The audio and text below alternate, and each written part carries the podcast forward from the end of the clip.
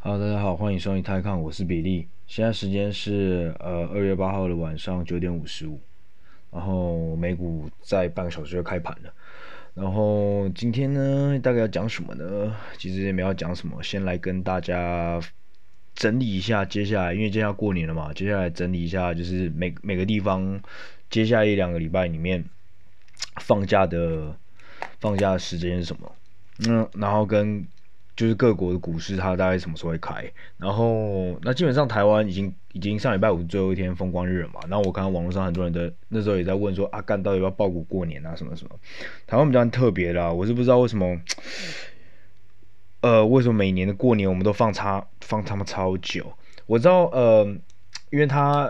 我之前上网查是说什么，呃，因为要什么。结算就是要在除夕夜，因为台湾第一天放假，正式放假是除夕夜嘛，就是礼拜四。要在结算的前，因为我们的股票交割都是 T 加二，也就是说，比如说我礼拜一下单，那通常是股票在加，要在你下单的那一天，然后成交的那一天再加两天的成的的工作日之后，股票才会正式进来。所以，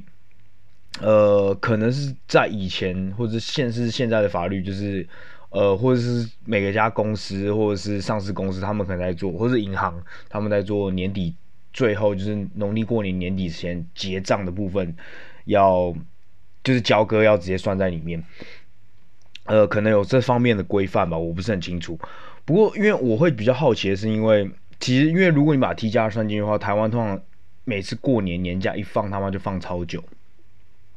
那我这边跟大家举例，呃，我跟你讲，接下来我讲的一些股市全部都是 T 加二，就是每个人基本上现在全世界大部分的股市都是用 T 加二的制度，也就是说今天成交，然后股市真的股票真的进到你的账户是过两天之后。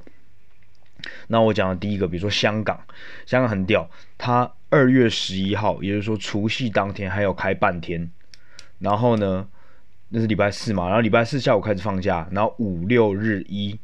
然后放到。礼拜一四天放假日，到二月二月十六号，也就是初三、初初几啊？初一、二、三、四、初五的时候，好像就开工了。所以我下我下礼拜二他妈就要再回去上班。所以香港是他妈几乎没在放假的。那所以所以你们可能会觉得说，哦，那是因为香港的假期少，所以呢 T 加二他们可以说选择说除夕。交割，但是我就是在加二，比如说他如果除夕成交了一家股一张股票，那可能我刚才是说二月十六号才开开市嘛，也就下个礼拜二才开市，那可能是二月十七号股票才进来。那虽然前前后后虽然也是差了三四天，可是呢，因为它的假期比较短，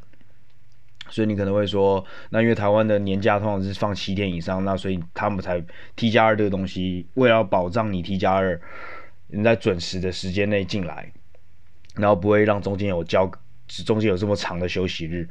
那我我我觉得，如果是用在香港的话，那我也可以理解，也可以接受。那 even 像韩国，它也是韩国是二月十一号就放假了，所以它是最后一天交易是交易到二月十号，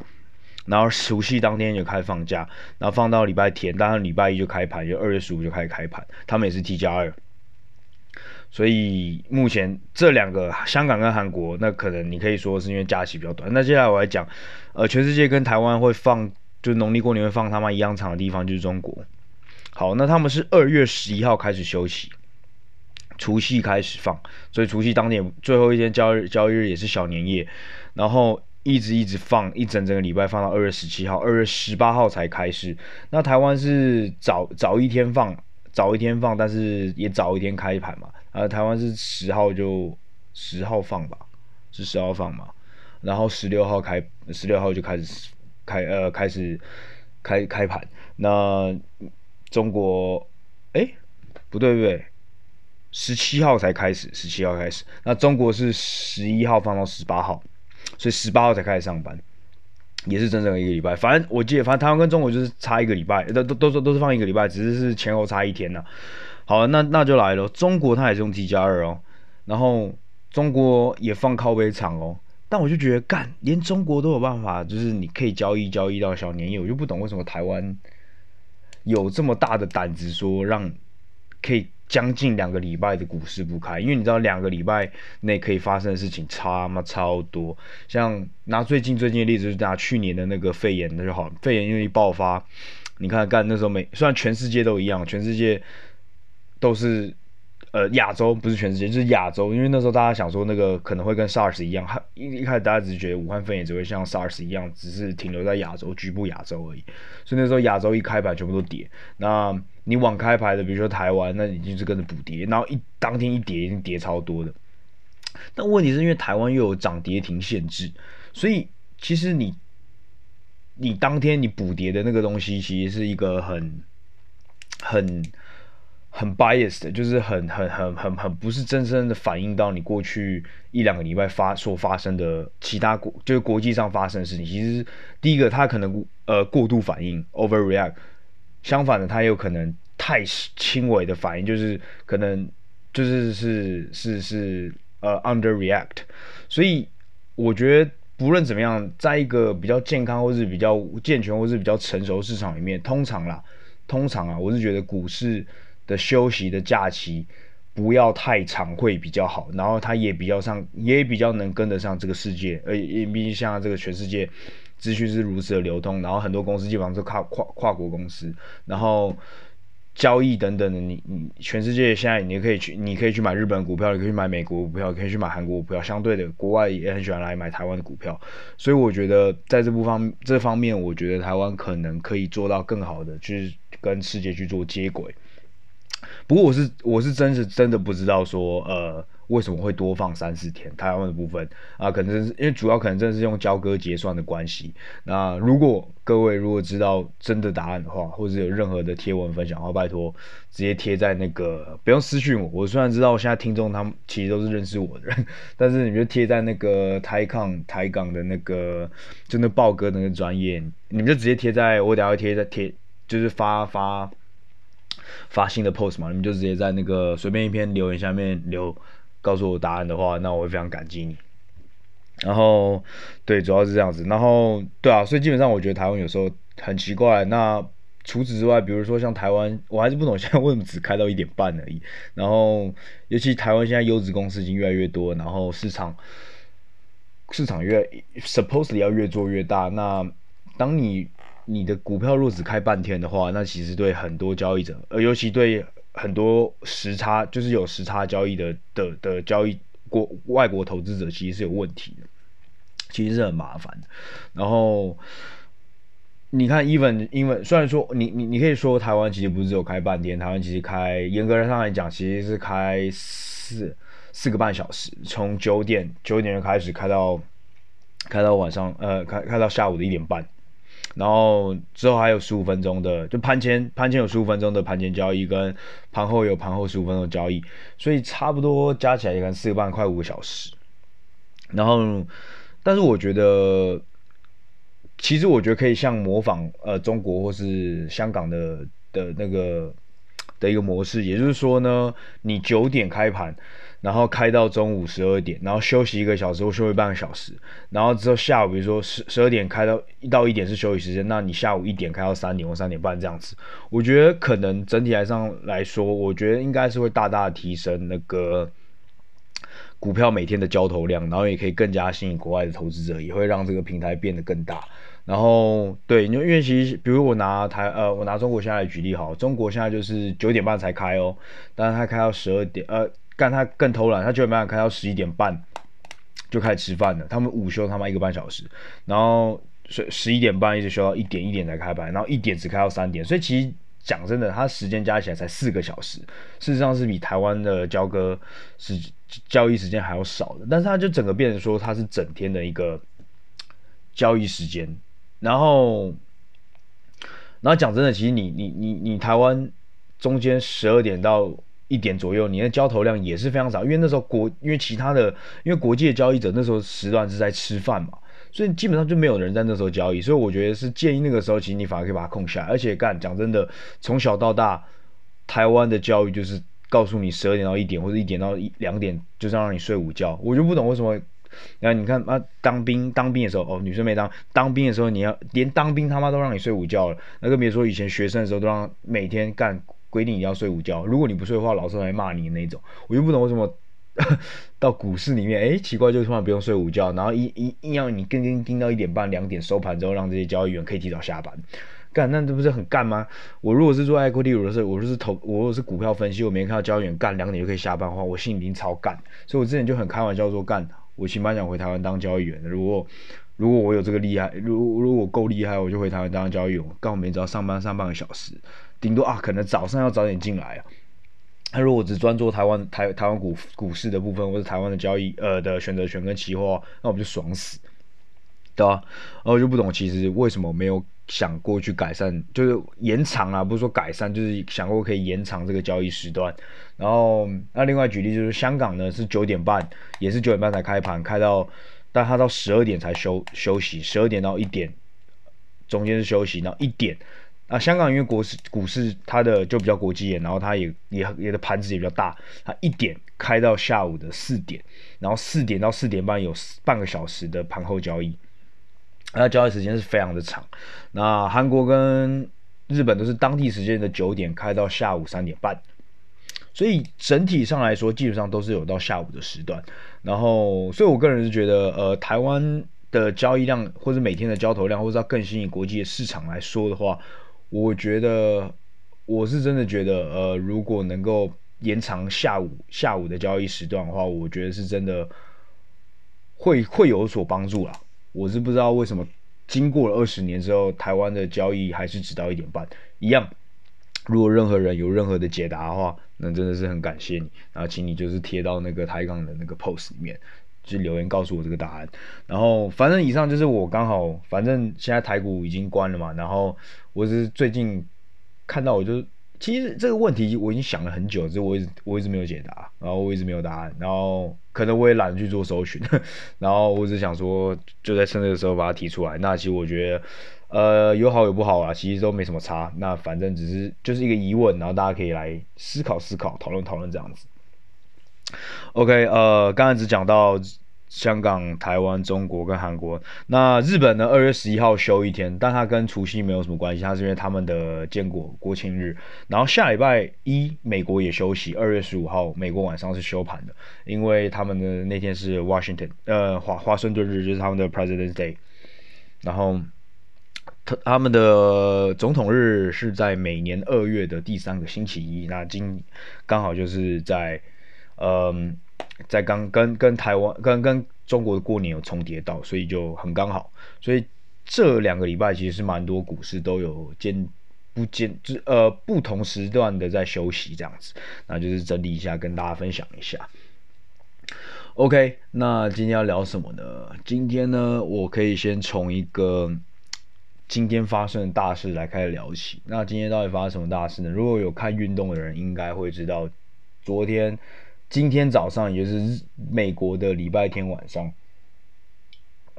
是他们的超级杯，也就是两个美式足球两边的联盟，基本上就就是，呃，有点像 NBA 的季后赛的冠军战，总冠军战就是东区冠军跟打西区冠军，然后跟那个大联盟的那个那个美联冠军打国联冠军一样，NFL 也有两个联盟，然后呢。那基本上 Super Bowl 就是在两个联盟的冠军在对打。那今年呢又是 Tom Brady。其实我平常是不看，我其实是可以老实跟你们讲，我是没有在看，我平常是没有在看美式足球，只有每次就是这种 Super Bowl 的时候，我就是会。跟风一下，就是你你们可以骂我是这种一日粉，就是那种看我看我像比如说我看足球，我也都是只看四年一度的那个世界杯，然后基基本上平常我是不看足球，所以你问我足球我是不知道，但是我他妈世界杯的时候我就是会看，但我不会跟风，我不会发文，我不会说干我支持谁我支持谁，我就是看而已，我就觉得好看。然后 Super Bowl 也是，我就觉得好看，而且 Super Bowl 跟各位讲真的很屌，Super NFL 它是 NFL 它是目前美国四大联盟里面。呃，商业价值最高最高的，然后他好像是在十年、二十年前超越大联盟，然后除此之外呢，它也是美国一整年里面单日单日的食物消费量第二高的，就是 Super Bowl 当天全美国的消食物消费，它那一一天当天晚上算出来的消费量的消费金额，它是全一整年里面第二高。那第一高的是黑色星期五。那你要想哦，黑色星期五这个东西本来就是创出来让美国人来消费。但是 Super Bowl 它原本只是一个运动比赛，但你没想过，竟然竟然没有想到是光是为了看这个比赛，然后为了庆祝这个这这一天冠军的诞生，为了就是当天这么这么的狂热。可以让美国人的消费直接在那一天把他的消费金额冲到一年三百六十五天第二高的日子。你看，你第你全年你有这么多假，就是你有圣诞节，你有你有你有感恩节，你有杀小节，干美国一堆节嘛，就靠腰就在 Super Bowl 当天是超过这些节日的消费，食物消费，所以是多么惊人的一个赛事。那今年更惊人的赛事是什么？就是有呃。这位 Tom Brady 他率领的，他率领的，呃，新英格兰爱国者，他又再度，呃，拿到了冠军。那就像我刚才讲那个，我其实也不是一个很很铁的，呃，美式足球球迷，应该甚至说我基本上很少在看，就是只有只有只有只有只有 Super Bowl 看嘛。但是就我连我这么外行外行的人，我都听过 Tom Brady 很多次了。为什么听过他很多次？因为他。每一年，每一年都有把他进到季，每都都进到 Super Bowl，然后重点是他今年又是以不同的球队拿下 Super Bowl，然后今年的 Super Bowl 是他的第七座，然后他自己拿了四个啊，四个还是几个 MVP，然后最屌最屌的是什么？他已经四十三岁了，你想想干，莱布朗再过六岁，六岁的时候他妈在某一队拿下又拿下总冠军，然后之后还拿下冠军赛 MVP 吗？Tom Brady 在 NFL 里面就是大概像 LeBron 的的成的的样子，但他比 LeBron 更屌的原因是他他现在有七座冠军，LeBron 现在是几座？四座吧。呃，热火两座，湖人一座，骑士一座，对，他四座而已。Tom Brady 今天一拿到冠军之后，干，连 Michael Jordan 都直接发了一篇文，Twitter。他说：“I am back。”就是 Michael Jordan 就想挑战他，因为在那之前，Tom Brady 去年也是拿到六座，所以在全垒四大赛事里面，他跟 Michael Jordan 一样都是六座。但现在他要超越他了。然后重点是他在这个联盟干已经二十年了，二零零零年进来，干已经打这个他妈打二十年了。那打到现在，你知道干美式足球是以前是在美式足球两百年前刚发明的时候，干是每一年。大学生玩这个比赛，他妈都会都会出人命的那一种，就是都会死掉啊！干，我知道，我知道，我知道有谁一个讲讲一个美式足球，大家玩美式足球大家都很喜欢的人，好了，就是吴怡农。干，他以前很屌，干，你很少看过他台湾人去或者亚洲人去美国念大学会选择 会选择美式足球当他们，因为他们好像在美国读书，你高中的时候一定要选两个运动嘛。不知道是要参加下队，反正你一定要选主修两个运动，类似类就是你一定要有两个运运动就对了。那吴一农都是很屌，选美式足球干。我觉得我只能说，难怪他是这么帅，他可以放弃 Wall Street 的，他可以放弃香港投行的高薪回去台湾去当特战。他真的是真的是各种乘风破浪，真的各种勇于尝试。然后 anyways 我拉回来，呃，反正我个人觉得 Tom Brady 基本上他现在就是。对我来说啦，因为我就在再再讲一次，我就是外行的，我但是我现在听到 NFL，我就会想到的人就是 Tom Brady，他基本上就是一个精神，他就是个，他现在基本上就是个 Mark。我觉得之后 MVP 直接把那个改成改成他的那个样子，我觉得 OK。像之前不是有说呃 N NBA 那个 logo 想要改一下，改成现在哪一个空位嘛？但我觉得以后 NFL 如果要个代表人物的话，Tom Brady 是绝对是有这个资格的。然后，那目前我觉得莱布朗其实有在往那个方向去，去，去，去，去迈进。所以他毕竟你看，他已经三十七岁，然后他还是每一个赛季都是稳定输出 MVP MVP 水准等级的的的的身手。而且讲真的，全联盟现在你要讲前三强的球员，我觉得莱布朗还是会是榜上有名的。所以呢，从这个故事，从这个从这些运动的故事呢，告诉我们什么呢？告诉我们这个投资呢，其实就跟你一个运动员的生涯伟不伟大有关系。你看，其实很多时候可能都会有一些像 NBA 啊，像 MLB 啊，什么每个运动都一样，都会有一些每一年都会一些被寄予厚望的新秀。但是可能这些新秀就是可能狂一狂一年之后，那可能过两三两三年之后他就趋于平凡。呃，比如说。那个那个什么啊，呃五六年前还七八年前了吧，很久了。呃，那个七二那时候选的那个 Michael Carter Williams，我记得他刚进 NBA 的时候，好像就是他就是对 LeBron 的时候，他那一场比赛拿下大三元，干新秀菜鸟就拿下大三元，感觉超屌。但是呢，他之后就越打越平庸，他整整整整一应该说整个目前的职业生涯，他的高光就是在那时候打出了大三元，然后之后他就慢慢的趋于一个有点像伤仲永这样子，趋于平庸的感觉，然后。所以我觉得你在赛事里面一定会看到很多很多是，或者像比如说像林书豪，他那时候突然疯起来，哇干，他整个呃林来疯的时候，整个是被捧到天上去，但是他却没有办法维持他这个身手一直一直下去，然后甚至说他现在才三呃他现在几岁，三十出吧，三十几，但他现在目前呢在 NBA 还是还在寻找机会回到 NBA。那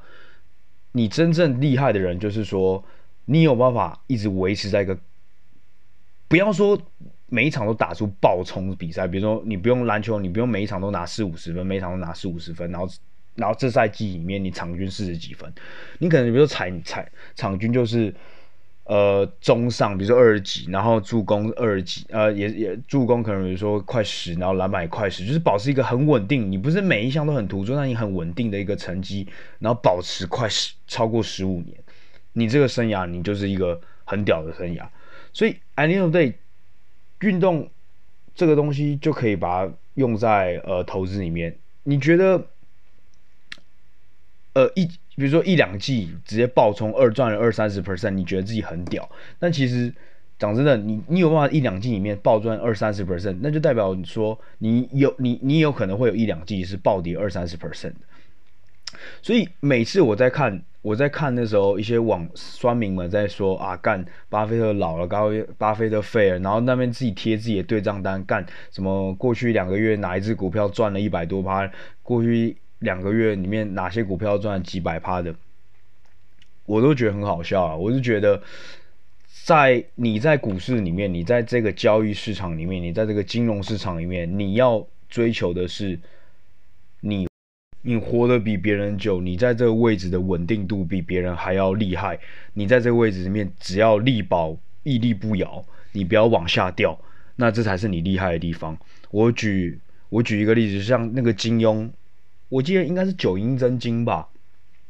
是《九阴真经》的那个写写《九阴真经》的那本人，然后姓黄黄什么的。就反正一个道士，然后他那时候写《九阴真经》的时候，就好像是为了他要报一个仇，然后好像有十二个仇人杀小的，于是他那时候就是他就是好像被干翻吧，是他的家人被杀光吗还是什么的，然后他就立下立下大誓，说他一定要好好的修炼武功，然后等到修炼完成之后，他出来找这些找这这些这些仇人，然后去一一复仇。然后好像就是为因为这样子写了什么《九阴真经》，然后《九阴真经》他就狂练啊，练练练练，但是已经过了三十年之后，然后他也六七十岁还杀小人，然后一出来他去找，就遍寻天下都找不到仇人，然后最后终于找到一个老太太，是其中当时的他当时十二个，反正就是几个仇人之一，然后就去打，去找他，然后发现干他已经垂垂老矣，就是你不用跟他打你。轻轻碰他一下都不用，他那边就是知道你看到他，你就知道干他时日不多。然后他就觉得很没趣，他就问他说啊，其他人，他说干其他人都死光了。然后他之后就感叹说干，其实讲真的，你在这个世界上，你武功练得多高，练得多好都没有意义。你你最重要的，你其实只是 anyway 你只要活得比别人久而已。我跟你讲，股市也就是一样，完全一样的道理啦。在嘲笑巴菲特的人，绝对是干巴菲特能在股市里面活三四十年。持盈保胎，每年都 generate 超过十趴的 return，这个东西到底谁做得到？我觉得真的全世界上没有多少人做得到。那些每天吹嘘自己多厉害的，干九成里面，在某些下跌日子就被抬出去。不要讲说，不要讲说什么二遇到那种二三十趴的那种修正下跌了，干。我就举最近台积电的例子好了。最近股市不是二月第一个礼拜 S&P，你知道 S&P 一月的时候它其实是负一趴的，然后。全世界 MSCI World Index 也是负快呃零点五还是快一趴，反正 overall 除了亚太市场以外的的其他各大股市，基本上都是跌一趴左右的。一月哦，那主要的主要原因就是因为二月呃一月中的一月中到一月底有一波大概五六 percent 的 correction 的下杀嘛。那台湾那时候有遇到，那那时候干大家就会抖抖抖啊，干的。我在一月前前半段的时候，每个人在台积电、台积电、台积电，每个人都台积电屌，护国神山屌，冲冲冲冲冲，然后每个人买，然后都买那种六百六、六百八之类的，反正就全部都套在山上嘛。那就嘣一波下杀，就干一堆人全部都损停损出去。那最近二月二月的市场又很好，二月第一个礼拜市场又很好，然后美国就涨了四趴，大部分市场也都涨了四五趴，台股好像涨了五趴，然后台积电从五百九直接砰跑回六百三，那时候台停损的人不就是一堆一堆人就棒槌了。然后我可以很确定的是。干那时候市场好的时候，哇，每个人那时候是啊六百六百三十买的就，或者六百四十块买买就屌屌屌，就然后就笑那些六百八六百九的人才进来，然后等到然后然后六百四十买的那些人，嘣嘣嘣到六百九的时候，然后就跟就就就会发文炫耀嘛，哦干好险上礼拜有买六六六六六什么呃一个礼拜 return 已经十趴之类，就干接下来一两个一两个礼拜内就直接开始狂杀的时候，很多人就是全部被停损出去了。哦，我就是哦，被被被被嘎出去之后，现在又弹回来了，在封关前又弹回来。那反弹回来之前，你你可能或者说有些人可能弹回来一点点，然后因为要封关了嘛，因为要过年，然后中间真的是挺交易要停了十十几天，那就怕嘛，怕去年事情又再发生，或者是某个黑天鹅事件一发生，然后你就在过年前你又把它卖掉了，那。整个就很像，就就整个交易期思路其实就是整个是超级棒槌，超级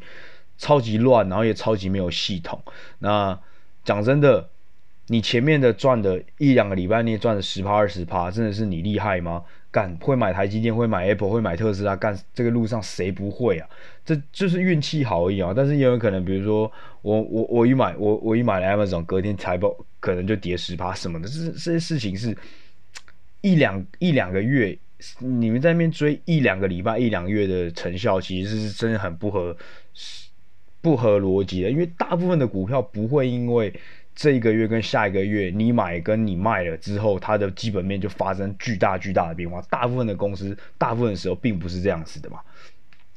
所以，所以我觉得在股市或者在投资的时候，很多时候其实大家的思路或者是大家其实的 mindset 其实都没有搞得很清楚，然后。有点本末倒置，就去追求了一些太短视近利的东西。但是你其实要 always 记得是，你在做股票的时候，大部分的时候正常健康的思路来讲，说你就是这家公司的拥有者，你是因为喜欢这家公司。的体制，你是因为喜欢这家公司，不论它的产品啊，未来发展的某某某一些东西，你才去买进这个东西。除非很少很多，或是或是有些时候特定时候，比如说像去年呃上礼拜那些 GME 啊、AMC，你想做一些短线的，你很清楚你在做短线的话，你就像我前几集讲，你要很清楚说你今天买入这个东西，你的后面的 logic 是什么的。如果你是真的本来就是很喜欢追求短线，然后你也很厉害的话，then it's fine。但是 again。你要一直都很厉害，你要一直都很会做短线。比如我有个朋友，我有个学长，他他算是带我入门的一个学长，他当中的他期货当中就很屌啊。然后那讲真的，我期货当中就没那么厉害，所以玩到后面我就发现我付出的时间效益没有这么高。就是我一比如说我一天，比如说有四百点，最近因为幅波动幅度很大嘛，涨可能两百点，跌两百点，所以上下可能有时候两三百点。在台湾是很正常的一件事情。那其实两三百点这种波幅波动很大的盘，其实对这些当中客来说是天就是天赐给你的礼物吧。所以他基本上现在一天都可以赚个五万十万左右，那本金那是二三十万左右而已。所以基本上对他来说赚这个钱很容易啊。那我一天我一天假设一样的盘给我做，我可能就只能吃，比如说二十点三十点。那他可能同样一个盘，他一。都是可以吃到两一两百点这样子，那我就发现干，那这个东西这个游戏其实不适不不不适合我嘛。就是 again，我上次之前讲过 risk reward。那讲真的，我这边身边看过很多人呐、啊，真正会玩当中，真正会玩短线，真正盘感很强的人，就是真的没有很多。所以很多大部分人，我觉得世界上大部分人就是还是比较适合就是 buy and hold，就买一个好的标的，然后就是持有。不要说你，你跟他也不用说真的跟巴菲特比，干持有十年以上。你起码持有个两三四三四季，一年两年，我觉得还是比较合理的。对我来说是这样子，所以你去追求，尤尤其在因为现在市场波峰波动很大，所以你很快很有很，就是你很容易晕船，你会觉得说，哦干，股市好好赚。有时候一买一只股票，干隔天或者是过过两三天，它就突然有二十趴的 return，你你可能就会有点晕，你就会发现说，干怎么会变这样子？但是请各位要记得，其实。这个东西很多时候是因为时势造英雄，英雄造时势，这个环境导致现在有这样的结果产生。不要因为这样子就觉得说，好像每个人都比股神还要厉害。因为讲真的，过是五年，过三年，不要讲过五年好了，干明年，明年这个时候，那些留那些留留这些比自己比呃巴菲特还要屌的那些人在的。在的还剩几个？我们到时候就来看，就是我们就到时候来算这些人到底是留还留了多少人在在这里就好了，对啊，所以我觉得，对啊，就是因为刚好在看到那个 Tom Brady 拿下了 MVP，我就突然想到这件事情，然后再加上最近的波动很大啦，那最近当然。讨论股票的人也变多了，那有时候就会看到一些很有趣的言论，所以就突然特特特别拿起来跟大家提一下，对吧？所以我觉得讲真的，最后也是要回归基本面去看一下，你到底买进了什么东西，对啊。那讲真的，呃，其实真的要把自己的不要永远不要觉得说股票的东西好像是赌博性质很多，或是风险很高，就你把它得。每次我我觉得很多人，尤其在亚洲的人的 mindset 的的观念里面，当股票这个东西不会被你放在你的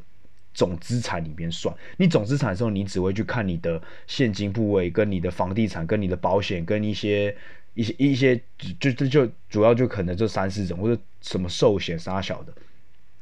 通常亚洲人好像看东西就看自己的总资产，都只会看这个东西。但其实呢，股票一定一定是要算在你的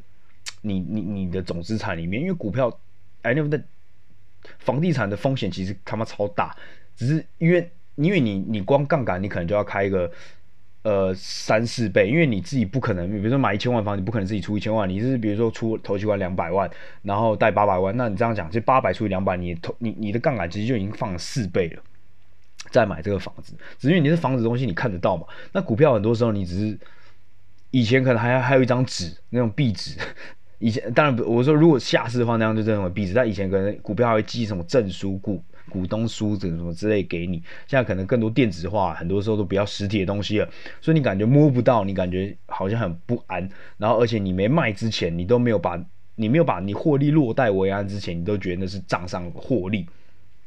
但其实不是，你要真的想，其实你当你买进一张股票时，你就是这家公司的股东，你是真正的持有，算是很小很小的耐米股东，但是你就是持有这家公司，你就有这家公司的所有权。所以。这东西就是你的总资产。那你要想哦，呃，你的总资产里面，你看你很多现金啊、什么寿险啊、杀小东西，那种东西呢，基本上每一年给你的殖利率是小于一趴的，甚至会输掉通膨的。所以这些东西其实是会在扣你的资产。那你的资，大部分的亚洲人资产里面，真正会有价值、有在升值的东西，就是只有房地产而已。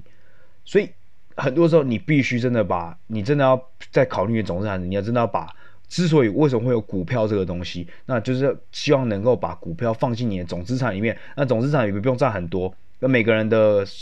能够曝险的位的程度不一样。比如说，呃，比如像美国人，他们就股票可能占他们的总资产可能三四十 percent，那亚洲可能少一点，就十趴二十趴。但你要想，其实，在只要是没有发生战争，只要是没有发生这种很重大、很重大的事机来说，基本上股票这东西拉长来看，过了十年、二十年之后。它的总报酬率或值利率一定是高于呃房地产跟其他的相关的投资工具的，所以不要把呃股票当做彩票或者当做一个乐透或者债券或者在赌博的东西来看。我觉得现在市场已经基本上，尤其在美国，已经更像把美国股市当把股市当做一个当做一个 casino 当当做一个 casino 当做在赌博了。我觉得目前的股市是偏向这样的 style，但是我相信再过等到疫情缓下来，真正疫苗真的开始，真的大家生人的生活恢复了正常之后，然后央行开始收水，然后这个 bubble 稍微有破掉，然后有 correction 之后，反正让事情慢慢的全部都 normalize 正常化一点之后，也许是一年，也许两年，我不知道。但是在长期三五年之后，这件事情变正常之后，股票就会回归比较更多理性。那也就是说，它长期来说，它是一个很好很好对个人资产的升值工具。没错，那今天的 podcast 大概就是讲到这里。然后我觉得，反正大家就是分享一些最近我我感看到的东西啊。哦，对了，补充一下，讲到那个讲到那个赌博，呃，然后讲今天讲了运动跟赌博嘛，我这边推荐一支公司给大家看，它叫 DraftKings，D R A D R A F T K I N G S，然后交易代号是 D K N G，它是美国股呃公司，它是干嘛呢？它就是线上线上线上博博博弈博彩。博博要怎么讲？就线上赌运动的啦，就是运彩，然后你在线上就可以，就是反正这个线上平台，但是它专门就是给人家赌博的，就是下下，比如说下下 NBA 啊，下 MLB 啊之类的。那今年它的表现非常好，它从四十块涨到六十块。不过说，呃，讲真的，呃，今年很多公司都表现很好，呃，所以为什么我会看到这家公司呢？因为它去年的年终的时候，请了谁进董事会？就是请了 Michael Jordan，然后进。请了他 Michael Jordan 进去之后，我就开始关注这家公司。然后除此之外，呃，当然也不是只因为 Michael Michael Jordan 去了。那 DraftKings 他他的 Early Investor 其中一个叫 Redpoint R E T R E D P O I N T R E D P O I N T Redpoint 是美国一家很强很强的 VC，就是风风创投风险风风风风险创投。然后我不知道中文中文叫做什么，可能就叫可能就叫红点吧。对啊，然后 anyway，所以 so so DraftKing 是一家，我只是看它 invest early investor 来看的话，它是一家蛮蛮多而蛮多，就像我之前讲，你每次去看一些比较新的公司啊，或者新的 IPO，其实要看的是他的看他的 early investor 有谁。然后那时候我去看了一下 DraftKings，我是觉得他蛮屌的。然后再加上去年他请了 Michael Jordan 去 on board，所以我就觉得这家可能公司未来可能会有点看头这样子。那那我我我个人是觉得啦，现在可能这这这这这这两年可能业绩不会呃会比较差一点。第一个是因为去年的时候，嗯，很多运动赛事都有中断嘛，比如说大联盟跟 NBA 它都有中断。那比如说国外的足球，欧洲足球也有中断一阵子。那现在回来了，然后这是一个好，这这是一个利好。第一个，那第二个呢，就像我刚才讲的，呃。现在可能很多人不去参与这些实质上的赌博，因为他们现在在股票上就可以真正的感受到赌博乐趣，所以我觉得这可能是短期内 DraftKings 可能是会反而是会因为股票股市的关系被吸掉一些钱，我猜的啦。那 anyways，我只是觉得这家公司很有趣，但不是说就报一支名牌给大家，就还是。还是要去研究一下，因为这家公司的那个波动也很很很大吧，volatility 也很大。因为去年十月的时候也是冲到六十块，然后中间是一度跌破了四十块，所以其实它的波动也算是蛮大的。那可能各位还是要自己稍微研究一下。只是今天刚好因为这个话题的关系，就稍微推荐一下这家公司，好吧？然后现在美股快已经快开盘了，那各位就呃，其实我是建议啊，如果如果各位是在台湾的话，刚根本就。这一个礼拜就好好放假，干就是闭着眼睛，股市也不用看了。我我是非常羡慕各位在台湾的，妈的，真的很不爽。所以在台湾的各位，我是觉得就好好放假，好好玩，然后在这边预祝各位新年快乐，拜拜。